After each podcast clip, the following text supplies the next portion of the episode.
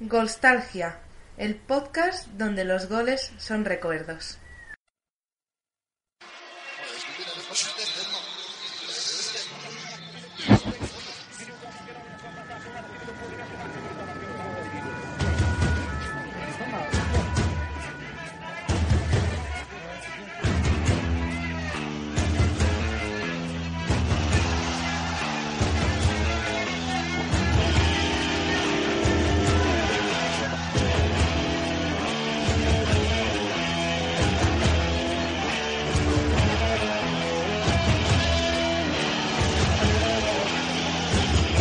Champion du monde de football. Devenir champion du monde de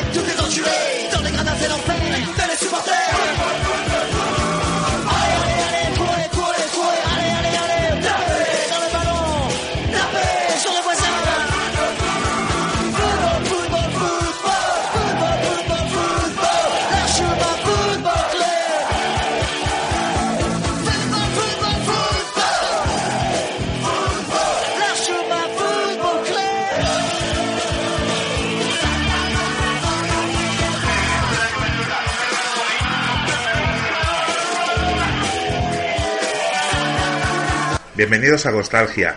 Este no es un podcast que hable de Manu Chao, no es un podcast que hable de música, es un podcast como hemos avanzado tanto en redes sociales como antes de la canción, si habéis esperado el minuto con 47 segundos que duraba la canción, es un podcast que habla de fútbol, pero fútbol nostálgico. Yo me presento, soy una persona muy nostálgica, soy una persona que atesora grandes recuerdos, que tiene una memoria fotográfica y ante todo ello vamos a ir hablando cada semana de recuerdos que tengamos tanto de los 90, 80, 70, incluso podríamos hacer fútbol anterior, vamos a hablar de partidos, vamos a hablar de selecciones, vamos a hablar de grandes eventos, de jugadores, de entrenadores o incluso de, de balones o curiosidades, anécdotas, cualquier cosa que tenga relacionada relación con el, con el fútbol vintage, como, como le llaman hoy en día. Es un podcast que intentaré hacerlo semanal. Tampoco puedo prometer nada ya que los medios son los que son. Este podcast lo, lo hago realmente por amor al arte y además tenemos que tener atenuante de que lo grabo desde los estudios centrales desde el salón de mi casa. A pesar de todo esto, mi, intención es divertiros, divertirme a mí mismo sobre todo y poder hacer que, vayáis participando. Me interesa mucho que, la gente participe, los 150 millones de oyentes que pueda tener cada semana, me gustaría que puedan participar para que podamos tener una relación más fluida con el programa, para que podamos tener nuevas ideas, ya que siempre hay alguien que tiene mejores ideas que tú, e incluso para que las ideas que me dais no me hagan a mí rebanarme los sesos cada semana y así pues robaros las ideas y hacer el programa a partir de, de vuestros pensamientos. También os adelanto de que no es un podcast que hable de fútbol actual. No vamos a hablar de, de fútbol actual, tan solo quizá una reseña en algún capítulo, pero no es mi intención para nada. Considero que el fútbol actual hoy en día tiene muchísimos medios, tanto, tanto en la red como en podcast, como programas de radio, como televisión, para, para que yo intente añadir un poquito más. Considero que la, la información está muy copada y por eso voy a hacer un, un podcast sobre fútbol vintage. Nada más que añadir, me gustaría que disfrutarais tanto como espero hacerlo yo y espero que os guste. Muchas gracias.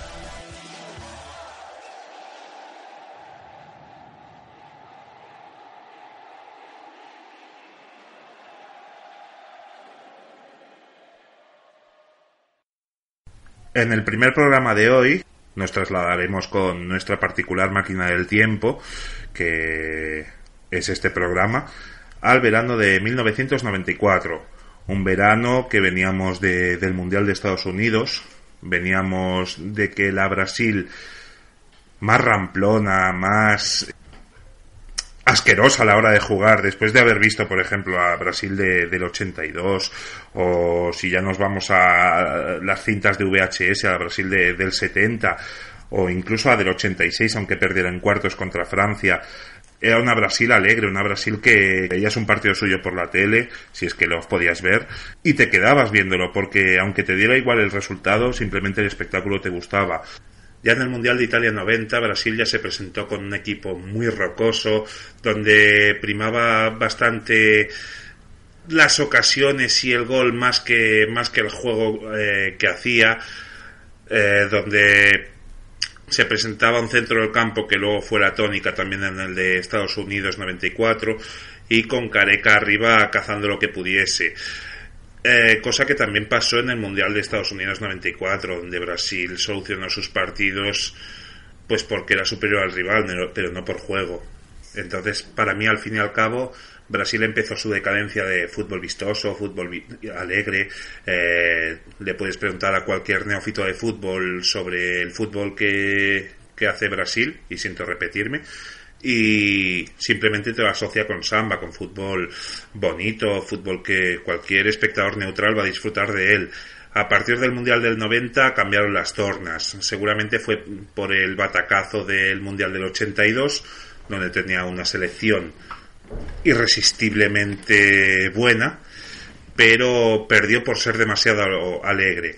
En el Mundial del 86 perdieron por penaltis en cuartos contra Francia. Y eh, el Mundial del 90 nos lo presenta Lazarón y una Brasil bastante inédita para nosotros. Quizá no se veía ese Brasil desde el año 78 en el Mundial de Argentina.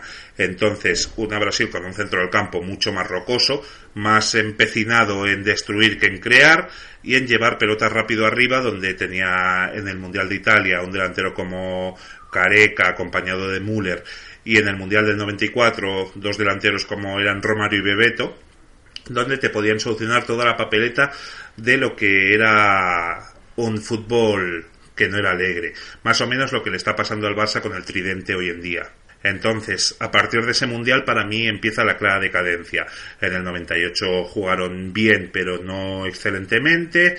En el 2002 volvieron a ganar porque eran mejores. 2006 se creían campeones antes de jugar y así les fue.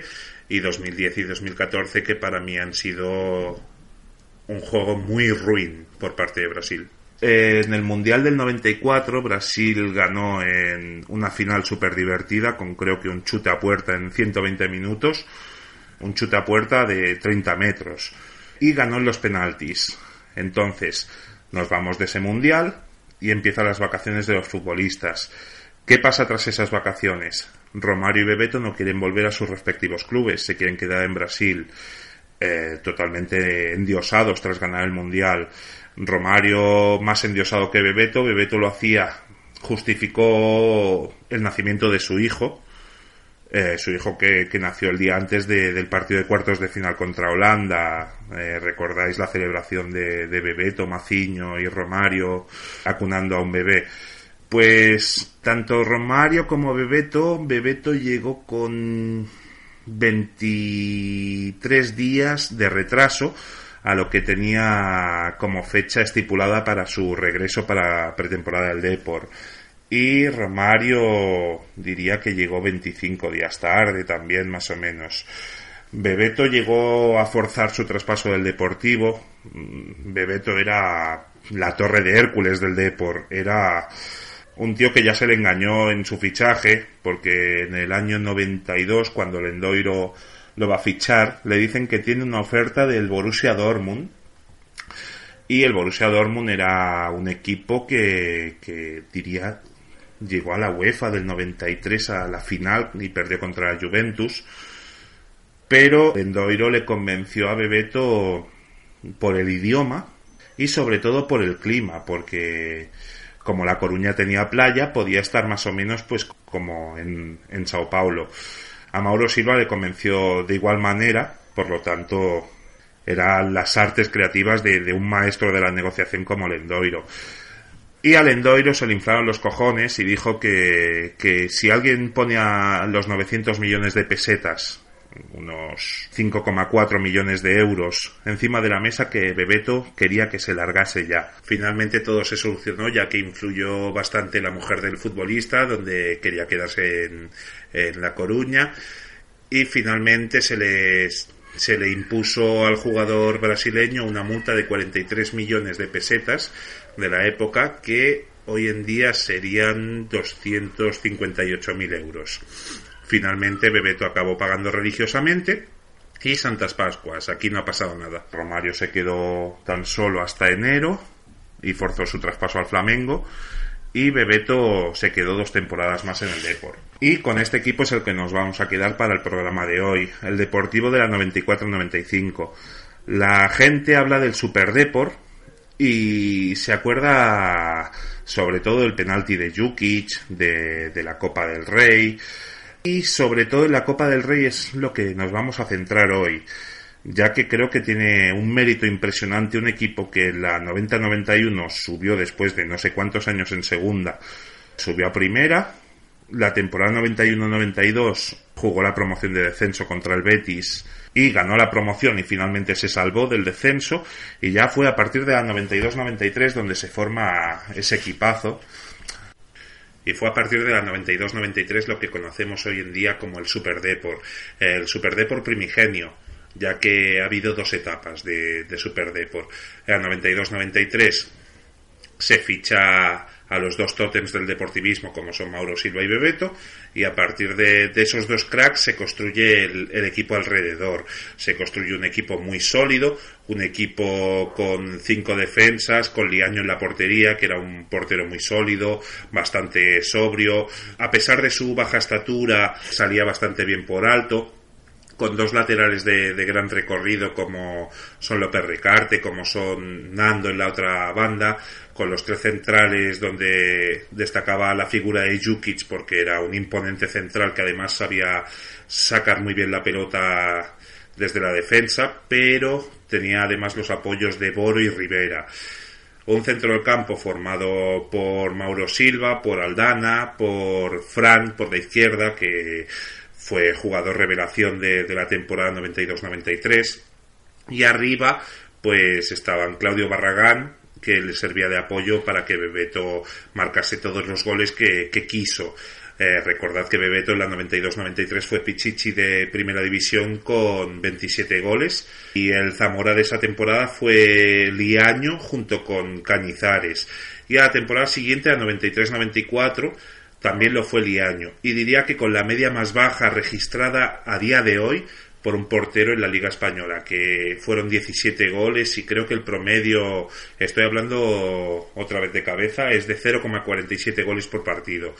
Era un equipo que no creía mucho en las rotaciones, ya que tenía un técnico que sus años de jugador y sus primeros años como entrenador no existían ni tan siquiera sustituciones. Hay una anécdota que recuerda mucho como es el carácter de Arsenio Iglesias y es que tras el Mundial de México 70 en el fútbol español se implementaron las sustituciones. Eran dos por partido. Y Arsenio Iglesias le dijo a su segundo entrenador, entonces creo que estaba entrenando en el Hércules, de que con el tema de las sustituciones les habían jodido, que con 11 jugadores en el campo era mucho más sencillo. Pues con el, el plan de este deportivo era ser fuerte atrás, recibía muy pocos goles y arriba pues tenía a Bebeto. Y estamos hablando de un deportivo que venía de las catacumbas. En la 92-93 queda tercero detrás de, de Barça y Madrid. Y en la 93-94 fue campeón hasta el minuto 88 de la jornada 38. Eh, todos nos acordamos del penalti fallado por Jukic. Fue un golpe de mala suerte, pero ahí se destruyeron, hubo muchísimas lágrimas, eh, se pensó que nunca más se podría volver a, acariciar eh, el título con las manos como lo había logrado el Deportivo. En La Coruña ese día, 14 de mayo del 94, hubo muchísimas lágrimas, pero ninguna por parte del Valencia, porque los jugadores del Valencia no se jugaban nada y iban primadísimos por el Barça. Si no perdían el partido, se llevaría cada jugador 10 millones de pesetas. Pero el más beneficiado sin duda fue el portero. González tenía una prima especial del Barça, si no le metían ningún gol, recibiría 20 millones de pesetas por no recibir ningún gol durante esos 90 minutos. Por lo tanto, doblaba lo que era su ficha anual en el, en el Valencia. Paró el penalti y ese fue su último partido con el Valencia. Recordad también que González no era el portero titular, era Sempere, pero ya hemos dicho que el Valencia no se jugaba nada. A la temporada siguiente González se fue al Valladolid y en la 94-95 el Valladolid bajó, pero luego le readmitieron con lo de la Liga de 22. Y fue el portero más goleado de la división. Y a la temporada siguiente, a 95-96, González fue a parar al Marbella. El Marbella era un equipo que por entonces estaba en Segunda División A, sobre todo insuflado por todo el dinero tan limpio que, se hizo en Marbella en esas décadas, que luego hemos sabido un poquito de, de todo el filón. Y también el Marbella descendió a Segunda B y González volvió a ser el portero más goleado de esa categoría. Por fin el Deportivo pudo lograr su tan ansiada y seguramente merecida liga seis años después, en la 99-2000, con yo diría que el, puntaje más bajo desde que se instauró los tres puntos en la Liga Española. Ganó la Liga 99-2000 el Deport con 69 puntos pero en el programa de hoy nos vamos a dedicar a la temporada 94-95 del Deportivo. La 94-95 es una temporada dura, dura porque Bebeto quiere dejar el Deport, porque viene la depresión post-triunfo, pero sin triunfo, y Lendoiro y Arsenio Iglesias se van como el perro y el gato. Estamos hablando de una época donde los presidentes tienen muchísimo peso, ahora quien mandan son los jugadores, pero Acordémonos que estamos en una época donde el Barça tenía Núñez, el Madrid tenía Mendoza, Atlético tenía Gil, el Betis a Lopera, pero Lopera crecidísimo y amado por los, por los béticos. Sevilla tenía Cuervas, en esa misma temporada de la que vamos a hablar ahora, en, una comida antes del derby Sevilla-Betis, ¿qué diría que ganó el Betis 0-1? Lopera y Cuervas se dicen de todo, uno ladrón y el otro le llama borracho a Cuervas. Por lo tanto, estamos en una época donde, donde el presidente mandaba mucho y Lendoiro siempre ha sido un gran cacique en, Coruña. También estamos hablando de, que el Deportivo solo, solo incorpora tres jugadores a la base de, del año anterior. Tres jugadores que son Julio Salinas del Barça, que se le da la baja tras, tras la final de Atenas. También ficharon a Villarroya del Madrid, un descarte del Madrid que era un jugador muy, muy técnico, además de que luchaba muchísimo, eh, podía jugar por ambas bandas y se trajo para cuatro meses a Kostadinov que salió horroroso. Kostadinov venía de hacer un gran mundial de, de Estados Unidos con, con, la selección de Bulgaria, junto con Stoikov, Lechkov, Balakov, pero luego Kostadinov siempre y es mi opinión, prometía muchísimo más de, lo que finalmente dio. El Deportivo además jugó ese año el trofeo Teresa Herrera en Riazor, un trofeo que antes ganarlo, hasta que empezaba la liga, la afición del que lo ganaba se ilusionaba por ganar ese trofeo. Actualmente, como las pretemporadas son más importantes hacerlas en Estados Unidos o China o Taiwán, eh, los trofeos de verano que tanta reputación tenía para los clubes, la, ciudad incluso, se han llevado totalmente al olvido. Pues el Teresa Herrera era uno de esos torneos, potentísimo siempre, iban cuatro equipos, eh, semifinales y al día siguiente se jugaba la final. Diría que las semifinales se jugaban en dos días diferentes y la final al, al día siguiente de la segunda semifinal. Todo se resumía en tres días. Por esos tiempos, no, el año anterior eh, se puso de moda también los torneos triangulares que jugaban los equipos eh, 45 minutos cada uno contra ellos y si había penal, eh, si había empate al final de esos 45 minutos eh, se iba a penaltis. Había pues el trofeo de Tenerife, estaba incluso el trofeo Antena 3 se hizo que siempre iba invitado el Atlético Madrid, los otros dos eran comodines, pero el Atlético iba siempre. Pues esos torneos te dilapidabas todo, todo el torneo en, en dos horas. Y eran torneos bonitos, eran torneos con, con ilusión. Ahora juegan contra selección sur de Guangzhou. Y dices, vale, qué bien. Pues el, el Depor ese año, en el 94, jugó el Teresa Herrera e iban invitados el Porto, también iba invitado la Sampdoria, Sampdoria que había ganado la Liga en el 91 y la Champions quedó finalista en el 92, una Sampdoria muy, muy buena. Y también el Real Madrid, un Real Madrid nuevo, con, con entrenador nuevo después de la debacle de, de la temporada anterior, se fichó a Valdano, un entrenador que sobre todo esa temporada el Real Madrid hizo un juego precioso, perfecto en muchísimos partidos de, la temporada. Se fichó, además el Madrid fichó a Redondo, que vino con Valdano de la mano, un- uno de los mejores centrocampistas de esa década. Se fichó también a Quique Sánchez Flores, que venía del Valencia, a Mavisca, que venía del Valladolid y simplemente fue la revelación de la temporada. Luego las otras, mm, vivió un poquito del recuerdo de esa temporada. Pero esa temporada la sociedad que formaron Amavisca y Zamorano fue, fue única. Se fichó a Canizares, que, que venía como futuro sucesor de, de Bullo, y realmente nunca, nunca pudo ser así, porque se trajo eh, dos años después a Ilner. Y sobre todo el fichaje estrella de la temporada, el- diría el fichaje estrella de, de toda la liga, la fuga de, de Michael Laudrup del Barcelona al Madrid. Entonces, con esos miembros se presentaba el Madrid también. Y en las semifinales, el Depor ganó 2 a 1 al Oporto, mientras el, el Madrid se deshacía de la Sampdoria también por idéntico resultado. Y la final la ganó el Madrid por 0-1 con gol de Zamorano. También jugó el, el trofeo Acuña, que perdió contra el Sevilla. Eh, jugó también el Isla de, de Tenerife, que, que era un triangular, como decíamos antes, entre el Tenerife, el Deportivo y el Ajax, que ese año fue campeón de Europa. Y finalmente se presentó en Liga. Se presentó en Liga con una serie de resultados mm, muy buenos. Ese fue el último año que se jugaban las victorias a dos puntos y el empate a uno. Incluso había negativos y positivos. Esa fue la última temporada donde se jugó con dorsales variables. Los titulares iban del 1 al 11 y los reservas del 12 al 16.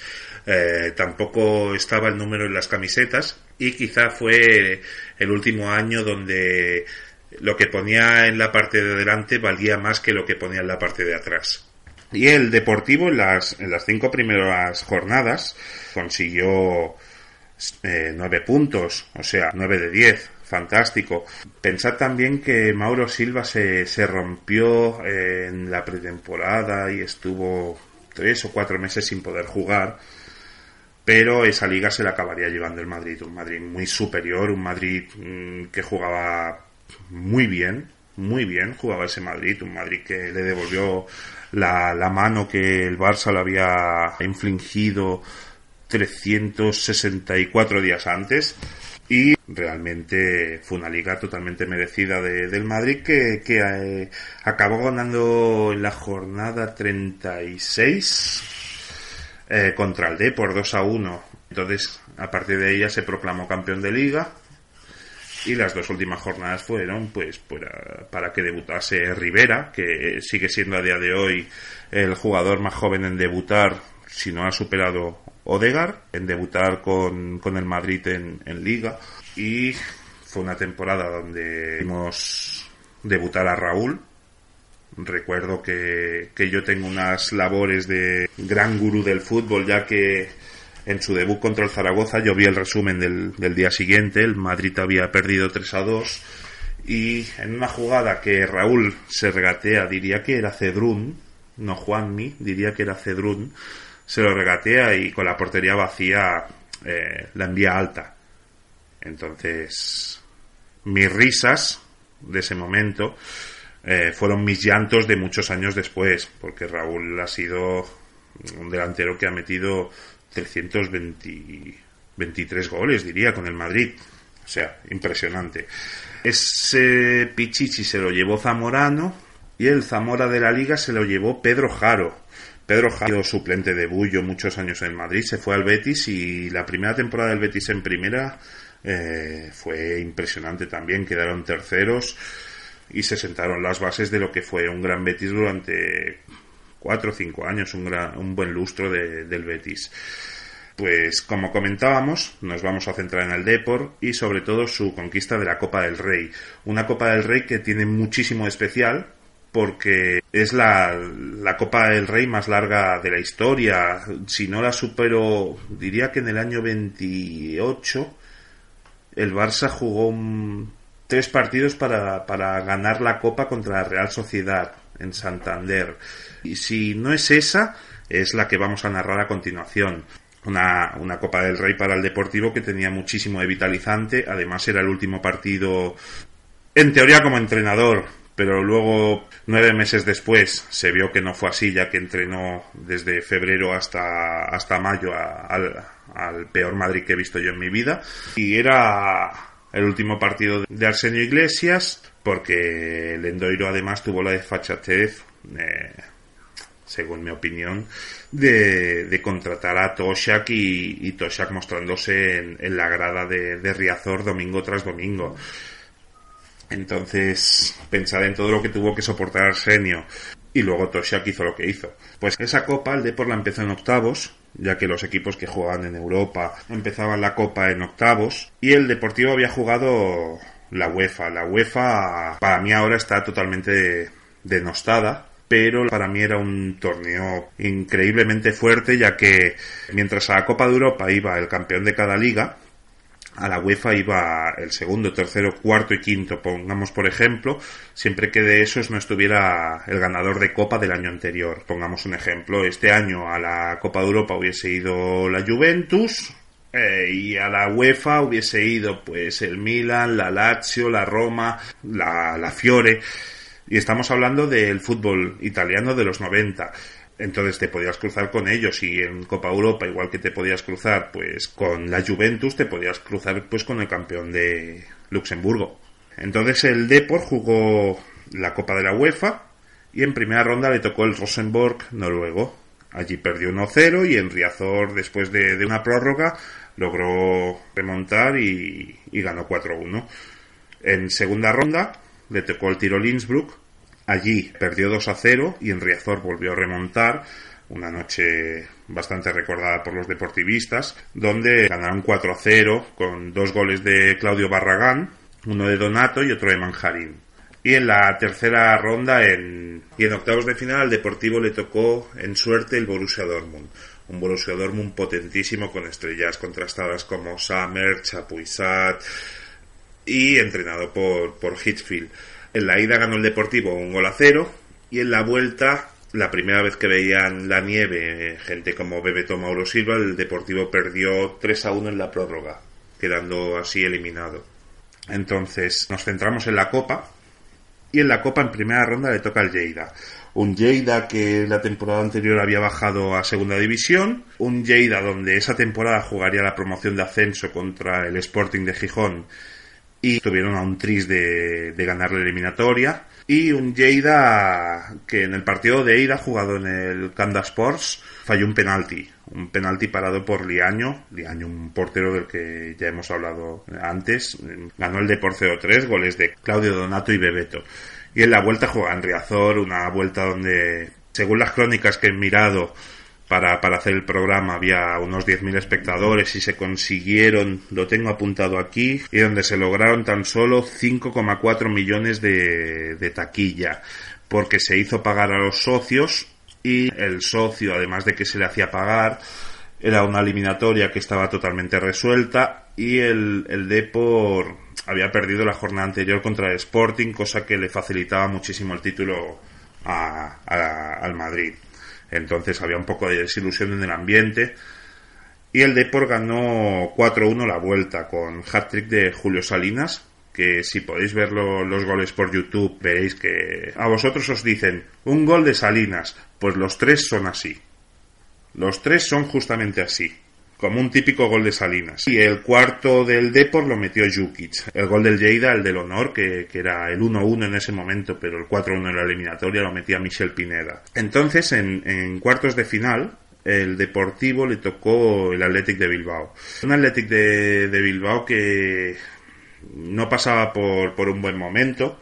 Había apostado la temporada con Javo Irureta, pero no, no le salió bien.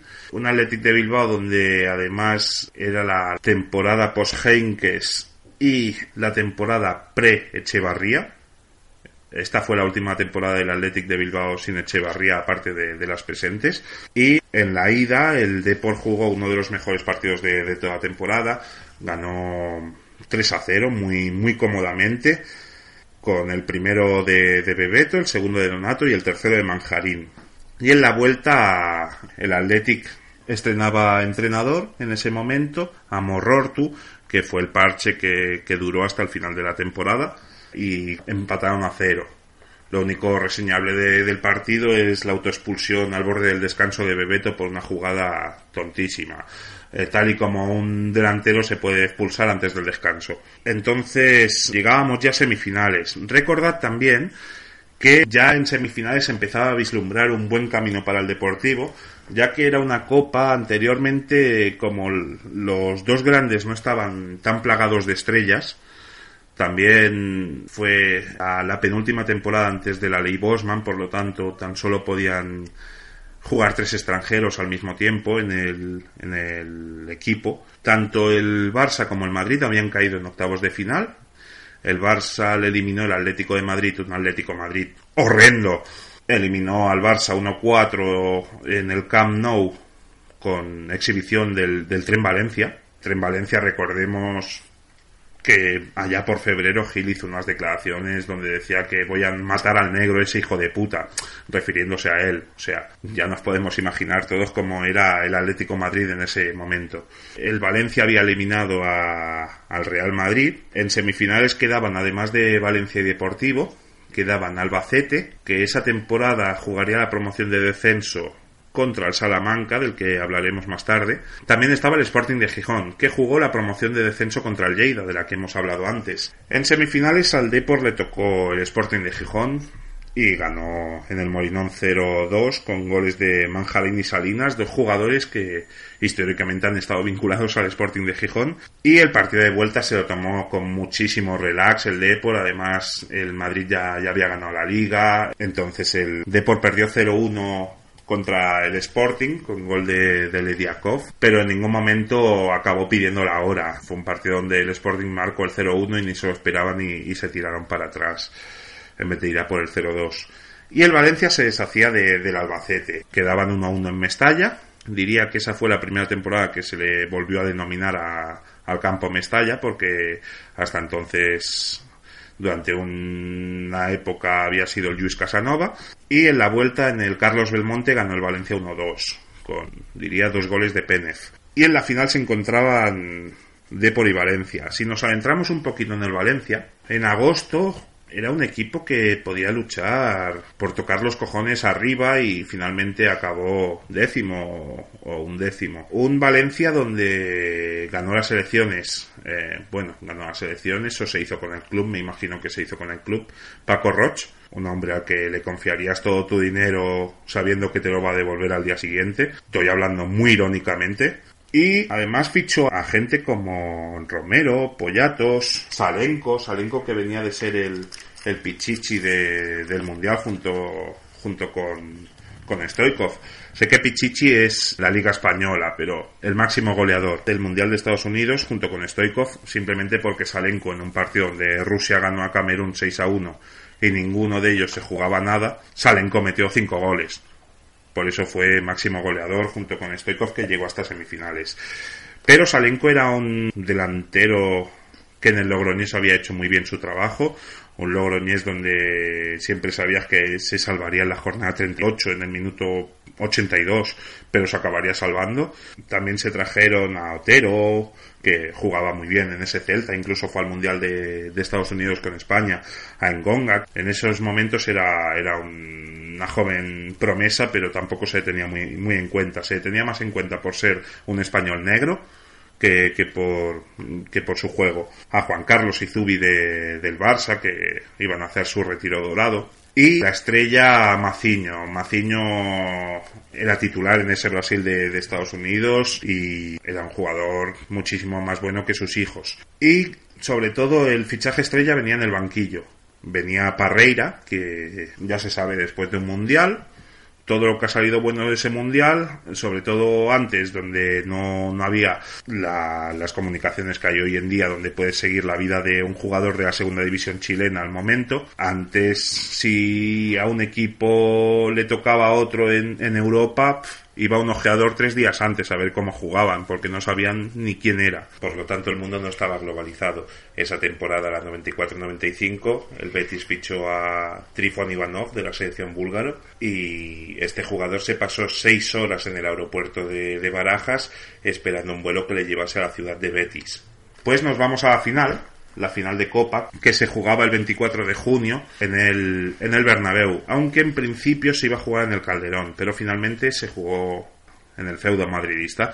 Como es debido, mm, me ha comentado mi compañera de, de programa y mi compañera de vida que, que tengo, estoy como en las radios antiguas, estoy fumándome un cigarro y el micrófono que estoy usando es eh, también bastante Vintage. vintage, como lo dirían los modernitos. Así que todo, todo recuerda, recuerda nostalgia. Como decíamos, el, el se presentó en esa final y eh, los 11 jugadores que, que jugaron fueron Liaño, López, eh, López Recarte, Rivera, Jukic, Boro y Nando en defensa. En el centro campo con Fran, Donato, Aldana y Manjarín y eh, Alante Bebeto. Y el Valencia, que estaba entrenado por Paco Rielo, ya que hemos dicho que Parreira fue un fracaso estrepitoso en el Valencia y en todo lo que haya tocado después, y lo, lo sustituyó Paco Rielo. Valencia se presentaba con Zubizarreta en la portería, Giné, Camarasa, Juan Carlos y Mendieta en defensa, sí, Mendieta empezó jugando de lateral derecho, Fer, Maciño, Fernando Pollatos en, en el centro del campo y arriba una delantera increíble. Tenía Mijatovic y Penev.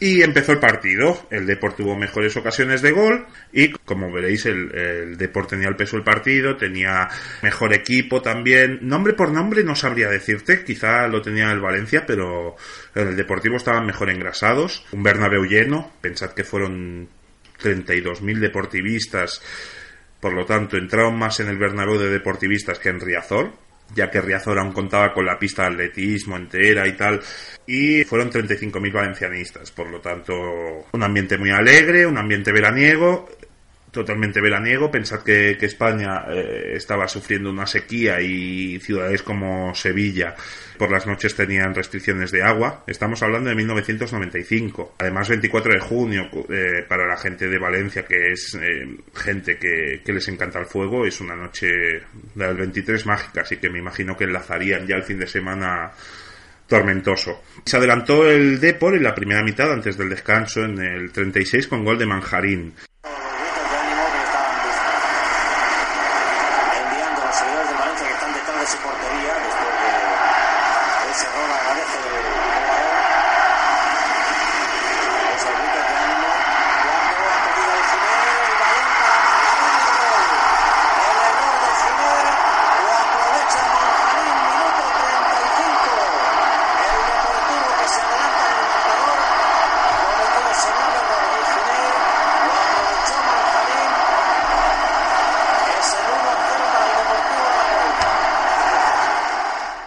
Entonces ocurrió lo inesperado.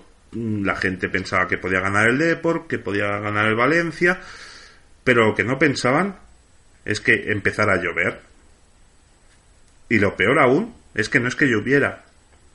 Diluvió, cayó granizo, 24 de junio, Madrid, que no estamos hablando de mm, una ciudad de Siberia. 24 de junio en Madrid eh, y estaba cayendo granizo. Mm, Mijatovic metió un gol de falta, un golazo, cuando ya el, partido estaba totalmente impracticable, no, no, no, no se podía eh, seguir jugando, la pelota no, no rodaba.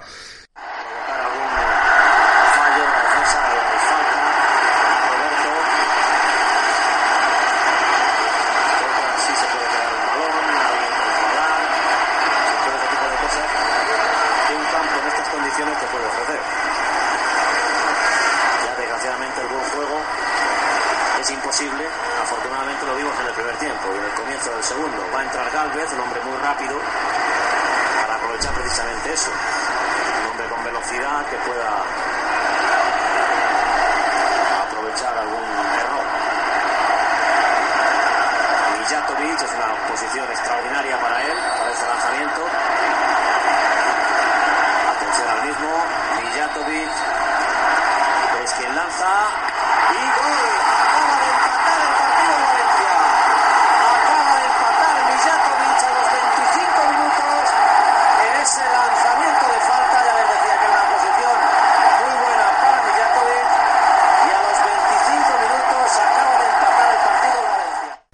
Entonces el árbitro en el minuto 79 decretó la suspensión del partido Es imposible jugar, solamente estar ahí aguantando la lluvia, aunque también enorme mérito tienen los seguidores que siguen aguantando en las gradas. Lo que está cayendo en estos momentos sobre el Bernabéu, que es granizo, en estos momentos es granizo. Ha sacado Camarasa. El granizo, lo que está cayendo en estos momentos García Aranda se ve ahí yo creo que va a indicar que se retire efectivamente para el partido García Aranda en el minuto 34 en el minuto 34 García Aranda indica que hay que meterse dentro de los vestuarios porque el granizo es impresionante y además les hace daño como previsión en España siempre ha sido como ha sido, se dijo que, se podía hacer. Se reunieron gente pensante como, como Roch, se reunió gente pensante como Lendoiro y luego se reunieron también pues Villar y, y el Rey. Y se decretó que lo mejor para los aficionados, porque si no iban a dormir al raso, no es que se jugaran los 11 minutos que quedaran al día siguiente, sino que se jugaran tres días después, o sea, un martes, a las ocho y media. Eh, me imagino que a los seguidores de- del Deport dicen, bueno, me he hecho 2.000 kilómetros de más, pero al fin y al cabo el Deport ha salido campeón de, Copa. Pero para los del Valencia les haría muchísima gracia volverse el domingo para Valencia y el martes otra vez para jugar 11 minutos. Y se jugaron a las ocho y media porque no podía coincidir con el partido que se jugaba en la promoción de descenso entre el Albacete y el Salamanca, el partido de vuelta, donde el Albacete venía con un 0-2 de, de ventaja y se llegó a la prórroga y el Salamanca acabó ganando 0-5. Por lo tanto, enviaba al Albacete a segunda división momentáneamente. Porque las estafas, las corrupciones, papeles de Panamá, historias diversas, mm, no son actuales. Este es un puto país de chorizos donde siempre se ha hecho lo que más daba la gana. Y a día 30 de junio, eh, tan solo 18 equipos habían presentado las cuentas, por lo tanto, tanto el Celta como el Sevilla quedaban automáticamente expulsados y mandados directamente a Segunda División B, por no tener la- las cuentas cuadradas ni, ni tan siquiera los papeles, las cuentas. Entonces salieron las aficiones a la calle, que a mí me gusta el fútbol, pero hay cosas más importantes. Y salió muchísima gente, tanto en Vigo como en Sevilla, y la, la Federación Española de Fútbol tomó una medida que fue ejemplar. Liga de 22.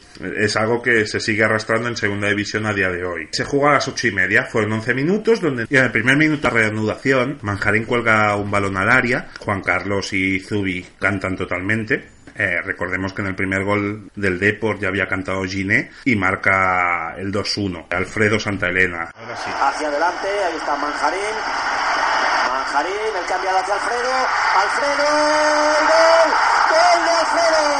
Ha marcado Alfredo apenas un minuto 56 segundos cuando Alfredo ha marcado este gol para el Deportivo.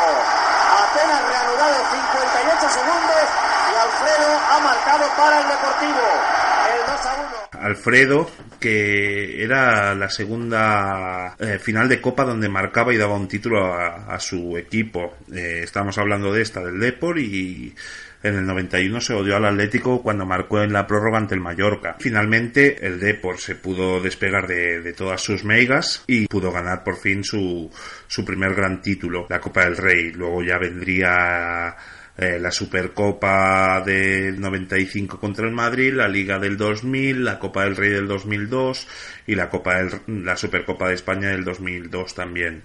Pero siempre se recordará para los deportivistas, entre los que no me incluyo, ese primer gran título, tanto por el dramatismo, por el camino, una liga fallada en el último minuto, una final donde eres superior pero se tiene que jugar tres días después por ser el primero, por ser la gran despedida de ese Super D, porque no tenía nada que ver, excepto dos o tres nombres, con el Depor que luego fue más grande aún y fue una final que, que puso un broche de oro a, a ese primer lustro de, de los 90 en, en la historia del Depor.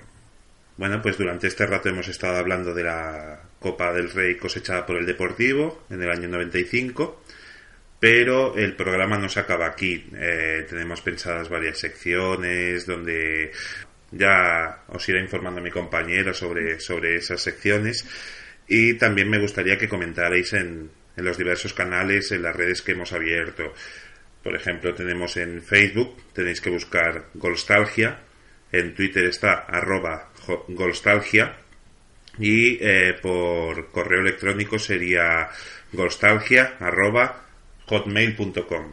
Como veréis, todo es muy variado y lo hemos puesto no muy difícil. Nos gustaría que comentarais sobre qué os ha parecido el programa, si, si os gustan, nuevas sugerencias. Entonces, antes de dejar el programa en manos de mi compañera, me gustaría agradeceros y esperar que os guste. Nos vemos la semana que viene.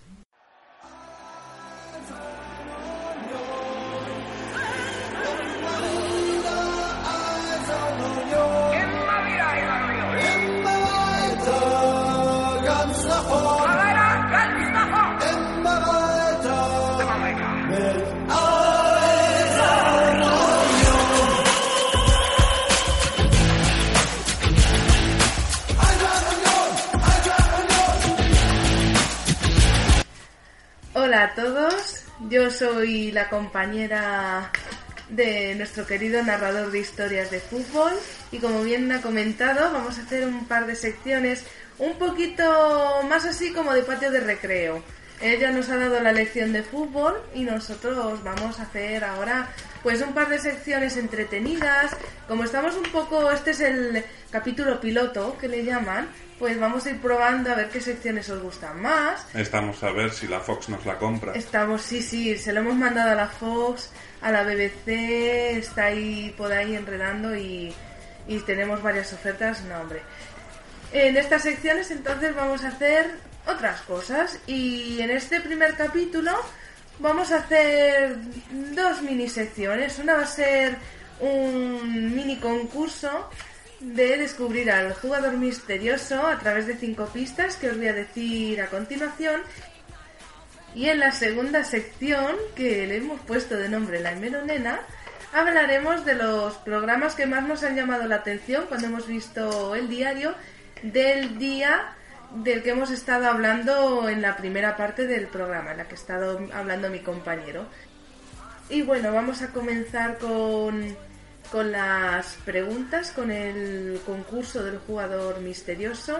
En realidad no hay ningún premio, salvo el reconocimiento de aquí nosotros dos Y un fuerte aplauso. y un fuerte aplauso. Pero más allá de eso va a ser un poco pues para ver que si nuestros seguidores aciertan pues las pistas que les damos, para que haya interactividad entre nosotros y, los que estáis escuchando el programa. Se nos ha ocurrido también que haremos una especie de clasificación que iremos actualizando cada semana a través de las redes sociales, como una especie de, de clasificación de la liga, en la cual pues el primero que acierte la pregunta cada semana pues se llevará 5 puntos, el segundo 3 puntos y el tercero se llevará un punto y se irán acumulando semana tras semana, pues como es la liga, pero en este caso mm, los goles no dan puntos, sino la sabiduría. Y recuerda que te puedes llevar un gran aplauso. Y el aplauso, el aplauso está muy bien. Así que vamos a comenzar con las pistas. Pista 1. Es europeo. Ojo. Estamos concretando mucho, me parece. Pista número 2. Ha jugado en cuatro equipos campeones de Europa. Mm. Bueno, ya ahí podemos ir acortando, aunque hay bastantes equipos que han ganado la Copa de Europa al menos una vez. Vamos a por la pista tercera. Después de ser futbolista, ha sido entrenador. Como la mayoría. Como la inmensa mayoría, alguna habrá que no, que se habrá metido en una cueva. Sí, también lo sabrá. Pista número 4. No ganó nada a nivel de selección y además se perdió la cita más importante con su país. Oh, qué pena.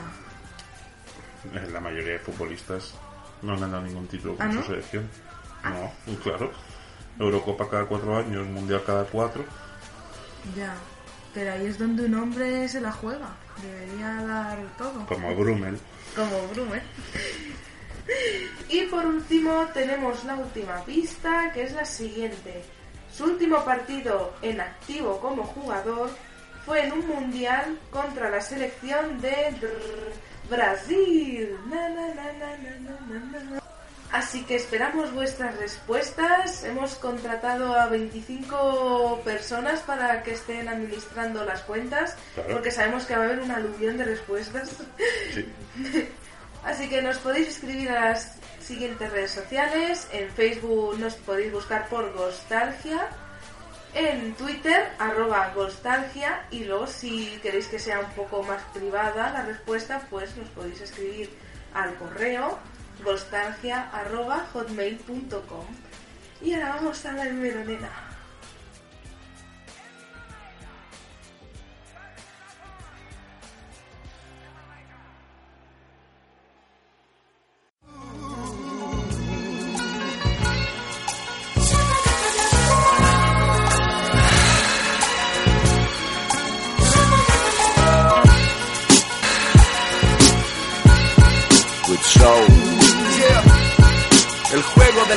Mentira. Cuéntame, eres quien más sabe de televisión del mundo y no recuerdas ni el calor del sol. Pasas los segundos con tu cerebro en formol, insano, huérfano de educación, porque solo tuviste un gran hermano y fue tu perdición. No te apellidas Serrano, tampoco Soprano, ya te gustaría revivir aquel azul verano con gusto, pero eres el rival más débil y si el mando te controla, tú pagas el precio justo más que un susto ver que el tapping es tu hobby ante el estrés. Tus neuronas embrujadas solo cuentan un, dos, tres. Responde otra vez al mismo cuestionario diario. Multiplica 50 por 15 y serás millonario. Tanto dicho antes, bienvenidos a la meronera. Vamos a meternos en el mundo deportivo que tiene una hemeroteca en la que viene el periódico del día del partido, en este caso el 27 de junio de 1995. Hay que agradecer al mundo deportivo que tiene todos sus periódicos digitalizados desde su primer número, el 6 de febrero de 1906. Sí, porque gracias a lo que han hecho ellos, nosotros podemos mirar qué es lo que estuvieron haciendo en la tele justo ese día. Algo muy útil, como veréis. Sí, pero bueno, es un poco pues, también recordar cómo era la tele de antes. Entonces, con esta sección, eh, pues o podemos recuperar la nostalgia o matarla y enterrarla de una vez, viendo que la tele siempre ha sido mala. Bueno, vamos a comenzar por televisión española, La 1. la 1 de toda la vida. Y bueno, así a reseñar, sale eh, a- por la mañana para los niños la vuelta al mundo de Willy. Qué Bueno, pasada, qué guay. era una serie donde todos los animales tenían vida, excepto los caballos que seguían siendo caballos. Luego también Eras una vez la vida. Esta serie ya no las echa, Ya. porque estaba muy bien. Luego, bueno, eh, Carlos Arguiñano estaba en la 1, Fichando. fichando, ahora está en Telecinco. Blossom, la serie Blossom. La 1 siempre ha tenido tenelo, teneno, ten- Culebrones. De mesa de la tarde teníamos agujetas de color de rosa. Madre mía. todo el mundo recuerda la canción, que no la vamos a poner a... Agujetas de color Ay. de rosa. Pero... Pero la serie era una puta mierda. Y luego encima después, a las 6 de la tarde, tenías Curro Jiménez. Ole. O sea, tenías la tarde montada ahí. Lo y los rompecorazones. No, esa serie... Y luego, como no, a las ocho y media empezó la, el partido que acaba de narrar mi compañero de podcast. Y de ¿Y después? Y de vida y de todo. Y después del partido, porque En el 11 prime time, en el prime time teníamos Arma Letal 2 con Mel Gibson. Bueno, era una peli bastante actual en ese momento. Y luego en el late night, que el late night comenzaba a las 11 menos cuarto, Como ahora. como ahora igual, eh, teníamos Villa Arriba y Villa Abajo. O sea, una serie patrocinada por Fairy. Chiste fácil, donde los haya. Ahí está, esa soy yo. A ver, ¿qué echaban en la 2? En la 2, bueno, pues tenemos cifras y letras. Oh, ¿Con ¿Algo? Nuria Roca? No lo pone. Digo, con Elisenda Roca, ¿no? No lo pone. No lo pone. Lo, lo sorprendente es que no echaban saber y ganar. No, aún no. Aún no había empezado. Empecé en el 97, creo. Bueno, luego tenemos Tendido Cero a las cuatro y media. Ah, Programa de toros ahí. Lo siguen echando, creo que los fines de semana ahora. Oh, mira. Nuestra repulsión total hacia eso. ¿Qué echaban en el prime time en la 2? En A el ver. prime time echaban lo que en tiempos se llevó. Oh, una peli actual en ese momento también. Creo que es de 43. Vale, pues vamos con TV3. TV3 porque Eh. estamos en Barcelona, somos de Barcelona. Y, y claro, y también vemos TV3. Y bueno, así a destacar, pues eh, tenemos en Divino. a la una Ah, y sí, de Joan María Bax. Luego teníamos por la tarde Perry Mason. Qué fuerte. El Club Super 3 a las 6 menos 10. Sí, Y ahora cuando por la tarde echaban de dibujos por las tardes. Ahora por las tardes ¿Y qué echaban en el Club. Super 3? Pues mira, teníamos Casper, Ah, el Capitán Planeta y Cinturón Negra. Capita Planeta. No era los mejores programas No, no, para no. la tarde, pero bueno. No era un buen momento que pasaba a Super 3. Lo que pasa es que, bueno, por las mañanas era cuando tenían ahí los programas Antes de ir al buenos. Porque estaba que si bola de Draxeta, las casas fantasmas, las tres basonas. Eh, Por la tarde, pues quedaban ahí ¿Y qué echaban por la noche en TV3?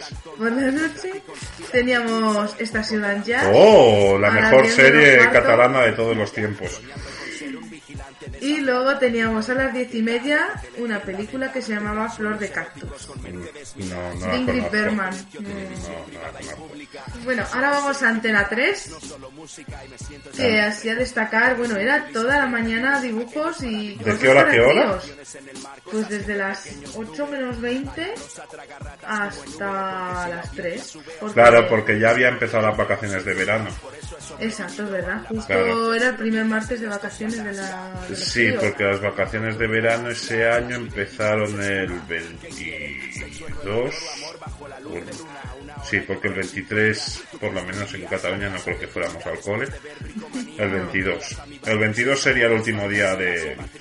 de, de eso que es un puto infierno y le llaman colegio. ¿Y qué hacían en Antena 3? Bueno, pues mira, tenías desde esa, desde las 8 de la mañana hasta, Sí, las, hasta 3, las tres. tenías series como eh, La abeja maya, El libro de las selvas, Sailor Moon, La tribu de los Brady, Punky Brewster. Ah, eso está guay. Ahora Punky Brewster no lo dejarían echar porque se creerían que Henry Warnimon es pederasta o algo. Salvados por la campana y cosas de casa, Steve Burken ahí. Sí. Madre mía. Qué tiempos ¿Y aquellos. no echaban al príncipe de Belén? No, no, vendría después, me imagino, cuando terminó cosas de casa. La habrían cambiado ya por primos lejanos. Claro. Puede ser. Y lo sorprendente es que a las 7 de la tarde echaban los Simpson. Sí, antes lo echaban por la tarde. Y justo después los vigilantes de la playa. Ahí con David Hasselhoff, Tocachita, corriendo Sí, por la playa. sí. Pecho lobo ese. Era un lobo de más. Sí. En el prime time, Sí. que aquí empezaba a las 10 menos 25 Como Antena 3, ¿eh? en Antena 3, que ahora es cuando empieza el hormiguero. Tenemos una serie que se llama Por fin solos. No sé cuál es. Y una hora más tarde empieza Confesiones. En el ¡Oh, Night... confesiones! Con carnicero. Ah, pues yo no, no- Con Carlos. Carnicero. Yo es que en el 94 era muy Sí. pequeñita. Bueno, ni que yo fuera un jubilado. No, tú no, pero te acuerdas de más cosas. Sí. Y luego en el Late Night teníamos a Jesús Hermida. Bueno, eso ya era... Nadie lo veía. Nadie lo veía. Bueno, Telecinco. Vamos a ver cómo era Telecinco, Telecinco. en el año 95. Ese gran canal cultural. Ahí está. Pues antes lo era, porque... Bueno, nunca lo ha sido. Tú no recuerdas las mamachicho y Jesús Gil en el jacuzzi. eh, eh, Y eso que todavía no sabe lo que había en el late. Bueno, por la mañana igual, un montón de series para críos. Oh, Bueno, había un matinal de cine por aquí en medio a las 11 que se llamaba El precio del fracaso. no sé qué es eso. Pero serían las de pelis que los echan en años antena. 70, o sea, 25 años más tarde. Serían las pelis esas que echan en Antena 3 hoy en día, los sábados y domingos por la tarde. Puede ser. A las 2 de la tarde, Veredicto, con Ana Rosa. Quintana. Madre mía.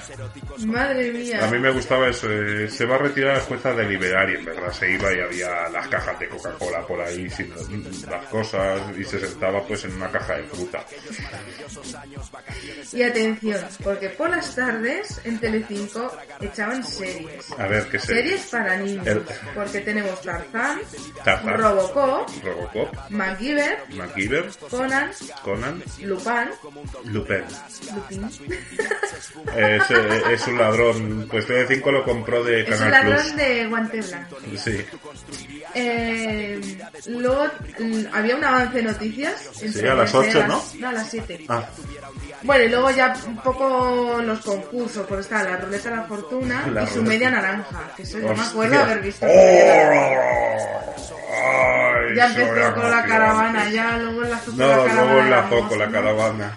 Ay. ¿Y en el late night qué hacían? Eso. No, en el late night, bueno, Digo, en el en el prime time. time, primero eh, teníamos karaoke, Karaoke. sí, el telecupón, El telecupón con Carmen Sevilla. ahí está, ahí la jovenita. y luego a las 10 menos cuarto empezaban Los Hijos del Mal, una película. Nada, nada. Así un poco pues como las del sábado por la tarde. ¿Qué echaban en- para echar la siesta. ¿Qué echaban en Canal 33? Pues nada, empezaba la retransmisión a las 8 menos cuarto. Sí. ¿Qué cosa más? Bueno, empezaba con Pueblos de Cataluña. Claro, es que antes había carta de ajuste y fin de emisión y no había nada en la tele. Sí. Tú te ponías a las dos a ver la tele y no, no salía una bruja dándote consejos para suicidarte mejor o Ni no salía... teletienda vendiéndote ahí ahí, cremitas ahí, o gente o- vociferando hablando del Madrid. No, no salía todo eso. Había en la 1 salían los reyes de España y se cortaba y adiós. O sea, era la peor imagen para irte a la cama. Había muchos documentales. Sí. Pues está sí. el balcón, la gran muralla, el meu para, el meu país. Mira, a las nueve y media echan el partido de fútbol ese que...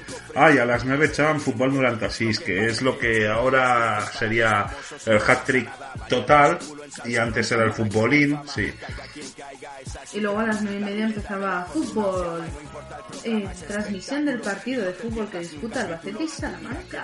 Sí. Correspondiente a la fase de ascenso a primera división. Y en el plus que echaban, porque el plus antes había cosas que eran en abierto y cosas que y te tenías que imaginar sobre todo los viernes por la noche.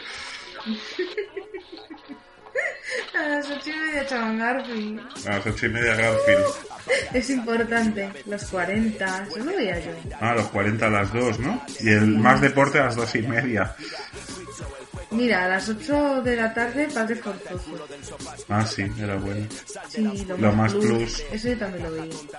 Y el estreno de Canal Plus de, de ese día era Fuga Mortal. Mortal. Yo no la conozco, pero tampoco soy cinéfilo.